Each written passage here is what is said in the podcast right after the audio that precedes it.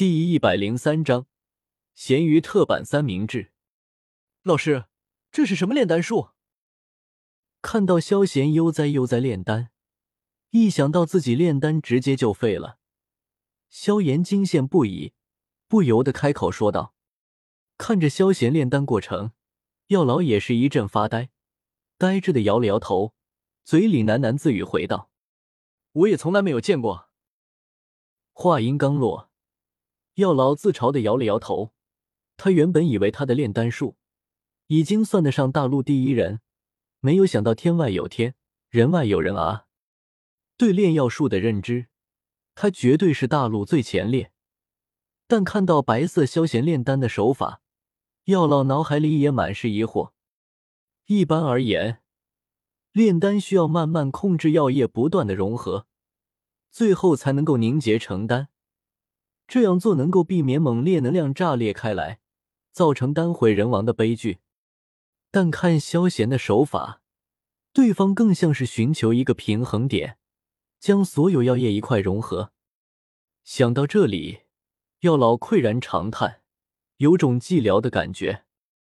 寻常炼药师控制两种药材融合，已经算是困难了，就连他。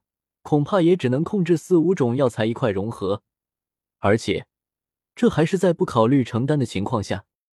所有药材加上调料品，已经十几种东西了，这样都还没有炸炉，他药尘还能够说些什么？你牛逼，我他妈服了！尤其是察觉到丹顶内丹药正在成型，药尘更是有种骂娘的冲动。看来又有新的炼药术出现了。药老眼中闪过一抹金光，盯着萧贤的目光满是火热。虽然一个一个药材融合和全部药材融合都能够承担，但身为顶级炼药师的药老看的可是十分清楚。一件一件药材融合虽然能够承担，但不同药液能量撞击本身就耗损了极大的药效。如果全部一块融合的话，那样耗损就能够极大的减小，而且从萧贤丹顶中那细微不可见的声响，药尘可以肯定，最后的承丹品质恐怕不会低到哪去，恐怕最低都是上品。只因药液精华基本都在融合，而不是在碰撞消耗，而其中药材的平衡之道，这才是萧贤炼药术的可怕之处。老师，你都没有见过？听到药尘这么说，萧炎大惊失色，不可思议的回道：“他现在可不是原著中那个懵逼小子，他早就知道药老是九品炼药师。虽然对方不在线几年了，但连他这个九品炼药师都认不出来，那岂不是秘术？绝对的秘术！”萧炎内心激动不已，眼睛通红的看着萧贤：“君不见。”杨过断臂，终练重剑之术；张无忌中玄冥神掌，得九阳神功；段誉掉入悬崖，成凌波微步北冥神功。所谓英雄崛起困境之时，百里奚举于市，孙叔敖举于海。现在他萧炎难不成是要见证萧贤崛起于咸鱼之中了吗？嗯，貌似哪里有些不对。轰！正在众人惊诧不已的时候，突然间，一道炸炉的闷响声炸裂开来，成功将众人的注意力吸引了过来。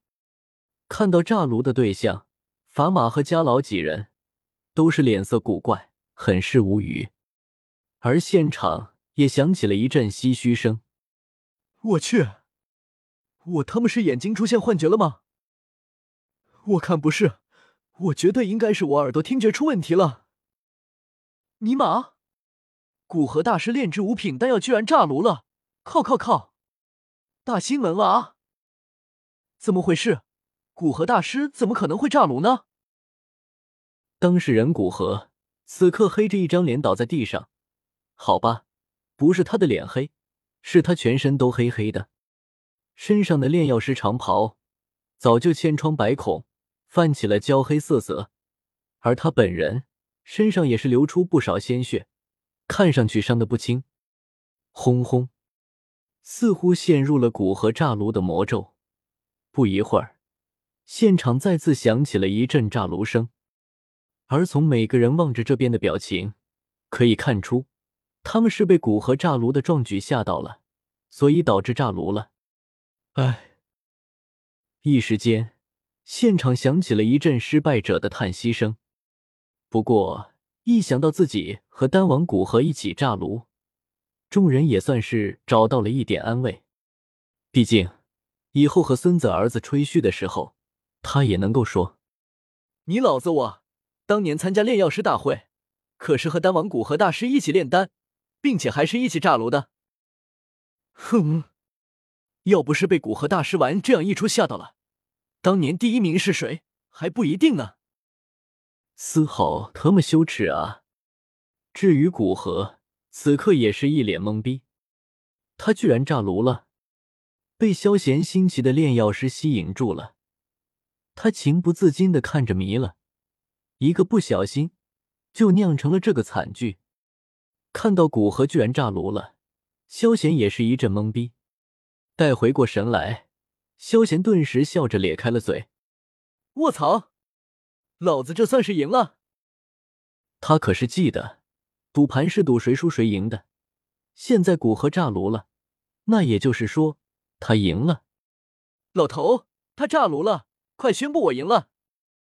看到法马居然还在懵逼之中，萧贤直接跃到法马跟前，拍了拍他的肩膀，激动的提醒说道：“原本他还以为自己要炼制成功才能够赢，谁知道古河居然如此给力，自己炸炉了。”这法马回过神来，看着这一切，不知道该说什么是好。按道理是萧贤赢了没错，但为啥？他这么抗拒呢？我不服！古河大师只是一时不察，他必须炼制出丹药才算赢。